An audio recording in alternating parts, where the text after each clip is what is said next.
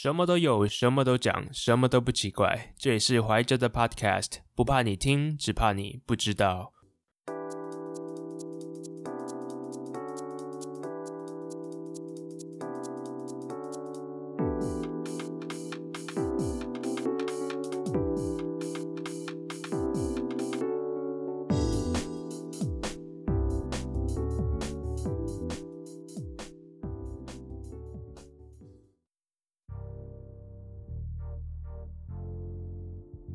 我与西雅图的流浪汉第一次的接触是在二零一四年秋天的时候，那时候我才刚到西雅图第三个月。我还记得那时候是放学的时候，我准备从学校去健身房，在路途上呢，我看到前方有一个男子，他的衣衫不整，看起来好几天没有洗澡。对，我们就井水不犯河水。在我经过他前面的时候呢，他就把我叫住了。他说：“小伙子，能不能给我抽一根烟？”因为我不抽烟，所以我就跟他说：“呃，不好意思，老兄，我不抽烟的。”没想到他下一秒居然整个大暴怒，他用很生气的口吻跟我说 “Go back to China”，那之后还补了几句脏话，所以我是非常非常诧异的，我整个是愣在那边，我不知道说什么。对，那时候我还记得那时候的场景，我非常非常的害怕，因为我不知道这个人之后会被攻击我。但是在他骂完之后，似乎好像就没有什么事情。我看前面的绿灯也亮，我就直接走过去，装作什么时候没有发生，因为我不想再跟他有任何接触，以免有其他的冲突再发生。其实那时候就是算是种下我一个对西雅图街友一个很深的旗舰吧。其实我认为很多他们都是疯子，因为老实讲我在街上看到很多也是像他们这样子，就是可能疯疯癫癫的，然后胡言乱语。所以那时候我对西雅图街友的印象大概就是这样子，非常非常的不好。那所以这是为什么我今天要讲这个主题的原因，就是跟街友有关，而且是特别是针对西雅图跟或是美国这边街友。来去跟台湾一些比较，究竟是发生了什么事情？那究竟为什么西雅图的街友又这么这么的多？我这样讲不知道有没有人会抗议哦，但是我很确定有很多人会赞同我的说法，而这个说法就是说西雅图是个街友之城。为什么会这样说呢？因为西雅图是全美街友第三多的城市，第一名是纽约，第二名是洛杉矶，第三名就是我现在住的地方。那这是我留学之前完全不知道的事情。我一直以为这边是一个很浪漫，这个西雅图星巴克的发源地等等，或些其他的东西，跟基友是完全没有关系的。所以这个对西雅图的印象到这里，因为基友的关系有一点点的幻灭。那除了这个我给他不好听的名字之外呢，还有另外一个数据，就是西雅图去年所统计的流浪汉人次总共有六千三百个人。那台湾有多少？大家猜一猜。台湾比西雅图多一点，大约九千人。但是台湾人口有两千三百万个人，西雅图这个大西雅图这区的人口只有两百一十万人，人口数的倍数相差大约十二倍。但是流浪汉的人次呢，却相差不到一倍。哇！我自己看到这个数字，我也是吓一跳。但是就我的认知以及就我在这边生活的经验，我觉得有可能，因为街友真的是太常太常见了。你可以在天桥下面看到他，你可以在街道上面看到他，你可以看到他们在路边搭帐篷，你可以看到他们在店门口睡觉。而几乎我去过的西雅图超市，很多地方的店门口都有流浪汉在这边乞讨。我觉得这些现象也带给这个城市很多不安定的因素。我就打个比方来说好了。这些基友有时候会时常的去在街上向人乞讨，英文叫做 panhandling。那这个乞讨呢，我觉得跟台湾不太一样。台湾乞讨感觉像是这种我拜托你给我东西，而这边的街友我觉得好像比较激烈，他们态度甚至会比较差一点。我觉得台湾的街友跟乞丐甚至还比较有礼貌一点。我就举个例子好了，嗯，大约去年底的时候。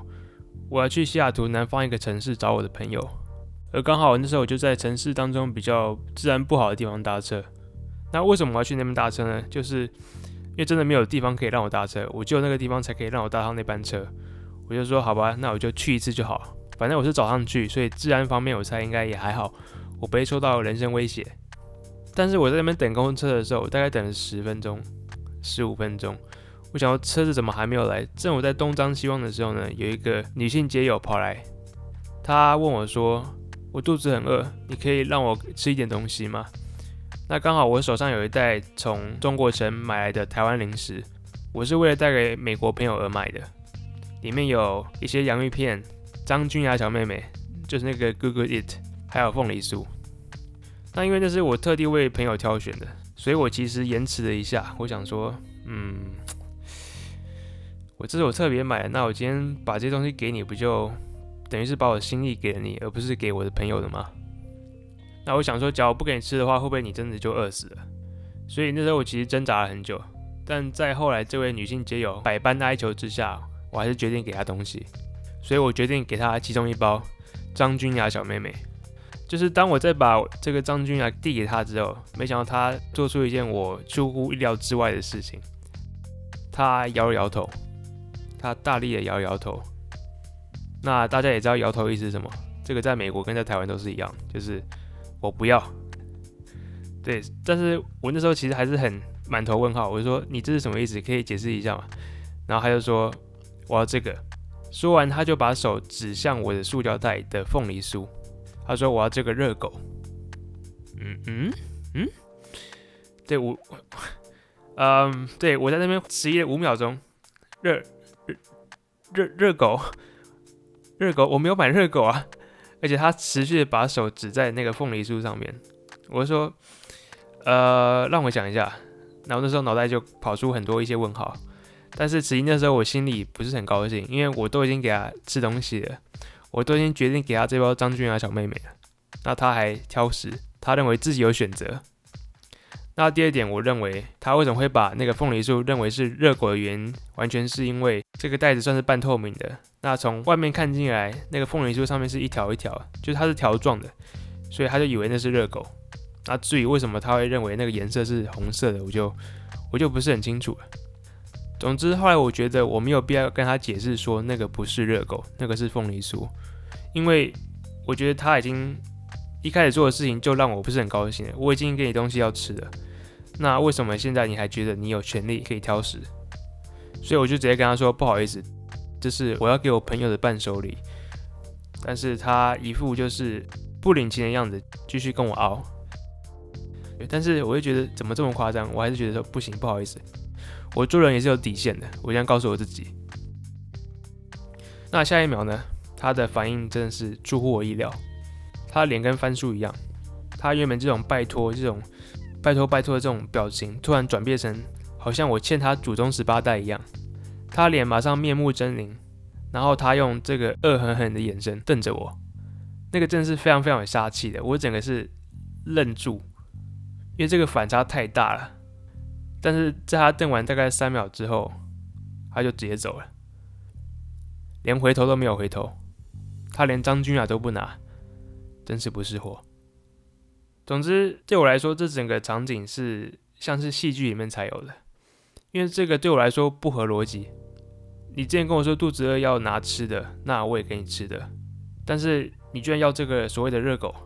这位基友认为自己有选择权，所以这是令我非常不解的。那后来我就带着这个错愕的心去找我的朋友了，我也跟他讲这件事情，他还说：“哎，就是这样，基友就是这样子，不要理他们。”但是这样并不会浇熄我对这个事情的情绪反应吧，所以在回家之后，我就开始写这篇《流浪汉的东与西》这个文章。我就把文章投到风传媒，一个台湾的网络媒体。总之，这篇文章我就在写，嗯，比较东方与就台湾与西方，就是美国的皆有差别，他们一些态度，然后他们一些生活作息。那当然我不是专家，我只是讲一些我自己的个人经验。所以大家有兴趣的话，我把文章的网址贴在留言这边，你们可以去点进去看这样子。所以我觉得这应该也是一个很大的文化差异吧。也许台湾有时候这些孔夫子的思想，就是你做人要礼貌，所以你必须要以这个谦卑的心跟别人要东西。但在美国可能变成说，我就是要主动，我就是要主动出击，我才拿到我要的东西。那当然这一切都是我的猜测，所以大家可能有自己的意见。那我觉得就给大家去想这件事情了。那究竟为什么事情会发生到这个样子呢？为什么西雅图变成一个街友之城？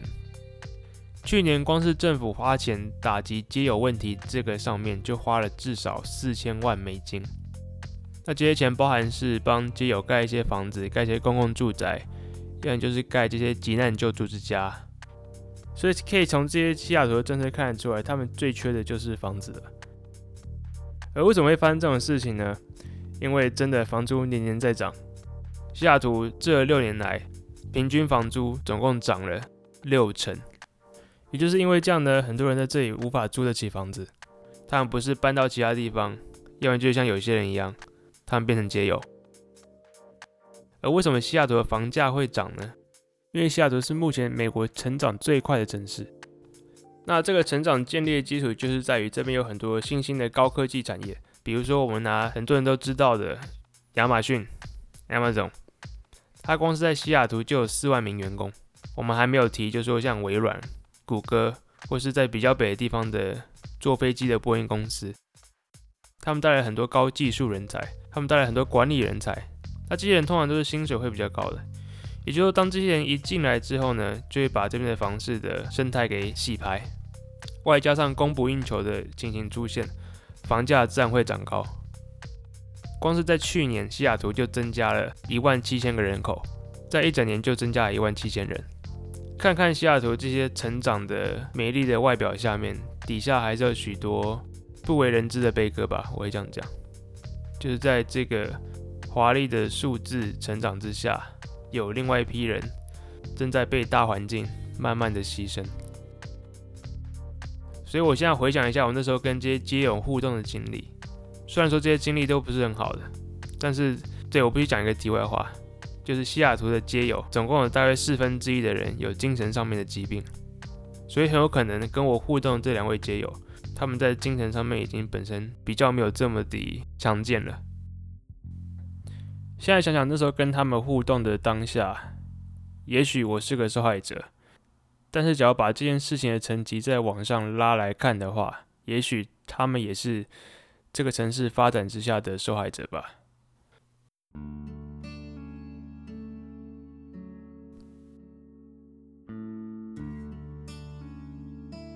我记得两年前的时候，我为了让自己申请华盛顿大学的自传好看一点，我去做一些我以前没有做的事情。那这些事情是我想做很久，只是因为可能太懒惰，或者说没有动力而没有去做。那我必须承认，做这些事情的动机不是很好，因为我是为了写自传。我做了两盒中式的炒饭，给了一位在超市门口的流浪汉。那我一开始也蛮紧张的，我不知道他会不会收我的东西。但是在我一把我的饭给他的时候，他很高兴的收下来了。他在笑，我觉得他笑得很开心。那他也跟我说谢谢，但除了谢谢之外，他之后说的东西我完全听不懂，因为他的口齿不清，咬字也不清楚。我后来发现他的语言可能有些语言上面的障碍，导致他的说话完全无法让人听得懂。那我觉得也是，就他这个笑容，我觉得就够了吧。我觉得对我自己，虽然说我没有办法真的去帮到很多人，但是我觉得至少在那个时候，我知道也许我这样的一个小小的协助，可能甚至让他多活一天。这个世界上有很多人，有一种是他们累了，他们压力太大，他们不想让自己的生命持续下去，但是也有很多人像这些街友一样。他们正在寻找让自己生活下去的方式，那这个方式可能包含了向你乞讨，甚至是不小心吓到你。但是我相信这些人跟在听节目的我们都有一个很大的共同点，那就是让自己活下去。好，今天的节目就先到这里告一段落，希望大家有更多知识以及更多的启发。如果大家有想法或是任何感触的话，可以寄信给我，或是在下方留言。我们下次见喽，拜拜。